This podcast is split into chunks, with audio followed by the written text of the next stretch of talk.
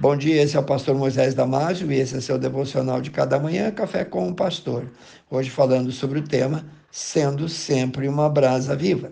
No livro de Apocalipse, capítulo 3, versículo 15 e 16, Jesus disse assim a nós: Eu conheço as tuas obras, que não és frio nem quente, quem dera foras frio ou quente. Assim, porque és morno, não és frio nem quente, vomitar-te-ei da minha boca.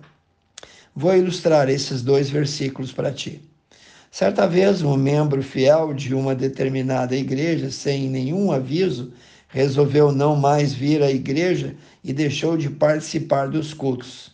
Após algumas semanas, o pastor, sentindo a sua falta, decidiu visitá-lo. Era uma noite muito fria e o pastor encontrou o homem em casa, sozinho, sentado diante de uma lareira e um brilhante fogo. Já sabendo a razão para a visita, o homem deu boas-vindas ao pastor e convidou-o a sentar mais perto do fogo e ficou quieto esperando. O pastor se sentou e ficou contemplando a dança das chamas em volta da lenha. Após alguns minutos, o pastor examinou as brasas, cuidadosamente com uma tenaz apanhou uma brasa ardente deixando-a de lado no contrapiso fora da lareira. Então, voltou a sentar-se, permaneceu silencioso e quieto por algum tempo. O dono da casa, ainda com um semblante curioso e triste, mas prestou atenção a tudo. O carvão, retirado da lareira, foi ficando frio, perdendo o brilho, perdendo o calor, coberto por um pouco de cinzas, começou a se apagar e se apagou. O pastor, antes de se preparar para sair, pegou a brasa fria e colocou-a de volta no meio do fogo. Imediatamente ela começou a pegar fogo mais e mais e ficou mais quente, mais ardente com o calor dos outros carvões. Vendo o carvão reacender, o dono da casa, afastado da igreja, entendeu a lição que o pastor lhe ensinou. Somos como o carvão, só ficamos vivos e iluminados em contato com outros carvãos, sob o fogo, sob o fogo que é Deus.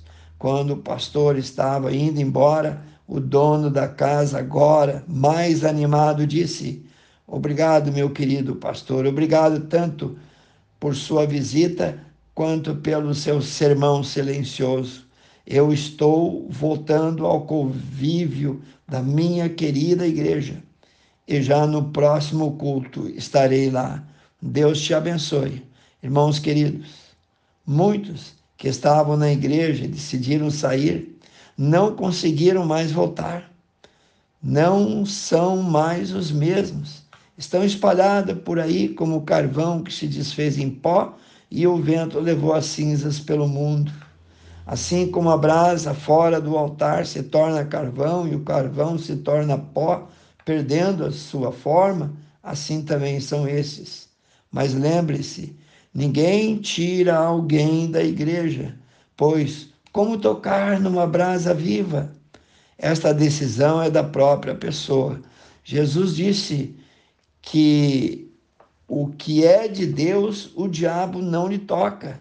Mas ele, o diabo, tenta induzir, distrair a pessoa para ela não prosseguir adiante.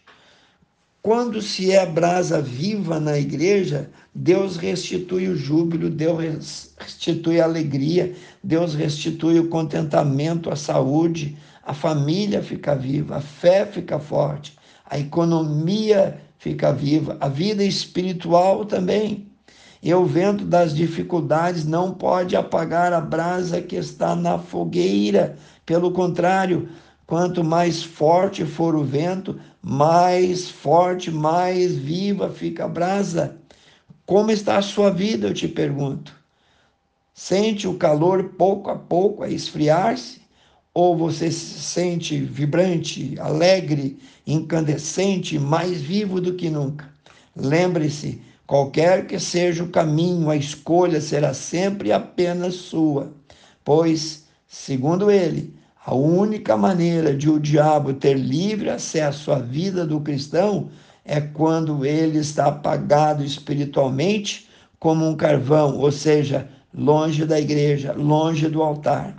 Seu inimigo número um de nossas almas vir, olhar, notar que você está apagado como um carvão, ele vai pintar e bordar na sua vida vai pintar e bordar no seu casamento, na sua família.